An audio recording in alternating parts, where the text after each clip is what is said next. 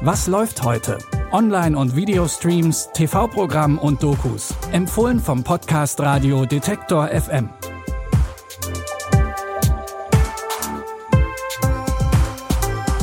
Hey zusammen und herzlich willkommen bei unseren Streaming-Tipps. Es ist Sonntag, der 28. November. Wie immer haben wir drei Empfehlungen mit dabei und in allen gibt es diesmal eine unglückliche Wendung. Los geht's mit unserem Serientipp. Und in dem geht's um Elfen. Die stellt man sich ja eigentlich meistens süß und lieb vor, zum Beispiel als HelferInnen vom Weihnachtsmann.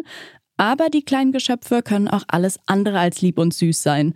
In der Serie Elfen fährt eine dänische Familie in ihren Weihnachtsurlaub auf eine Insel. Eigentlich soll das Ganze ein entspannter Familienurlaub werden, doch auf der Insel scheint es nicht mit rechten Dingen zuzugehen. Als die Tochter der Familie ein Elfenbaby im Wald findet und es mitnimmt, greifen die Elfen die Menschen an. Früher lebten wir in Harmonie mit der Natur, bis einige Leute hier rüber kamen, die dachten, es sei besser von ihr zu leben. Man sollte sich fernhalten. Das hier ist die Insel Armand. Und unsere Gemeinschaft hier, die zählt mehr als alles andere.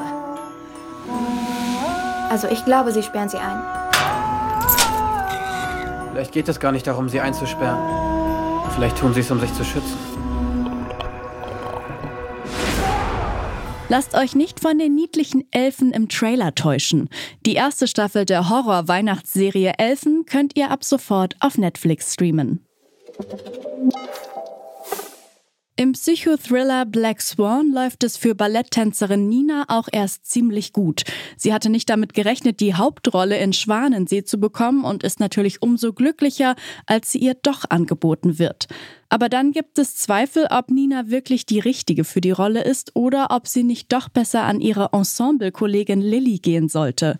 Die versteht sich scheinbar auch ziemlich gut mit dem Regisseur. Nina sieht Lilly also als große Konkurrentin. Und je näher die Premiere rückt, desto paranoider wird Nina. Was hast du gemacht, um die Rolle zu bekommen?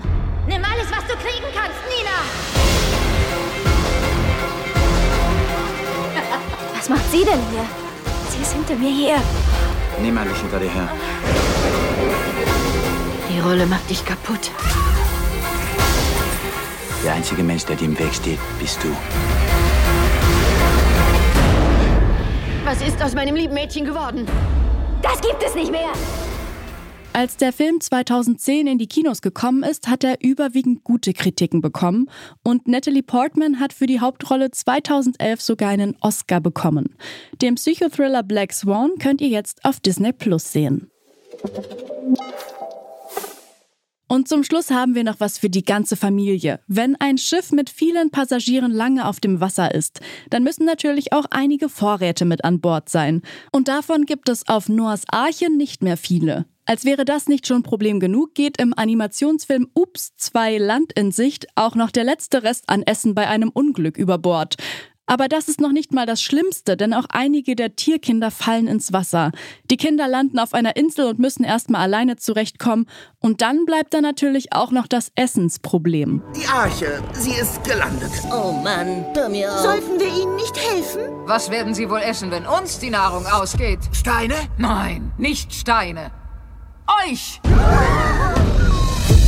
Wir sollen also deinen Fleischfresserfreunden direkt in die Klauen rennen? Wenn wir während unserer Zeit auf der Arche irgendetwas gelernt haben, dann das... Dass man niemals glauben sollte, man könnte ein Nashorn kitzeln. Nein, Dave.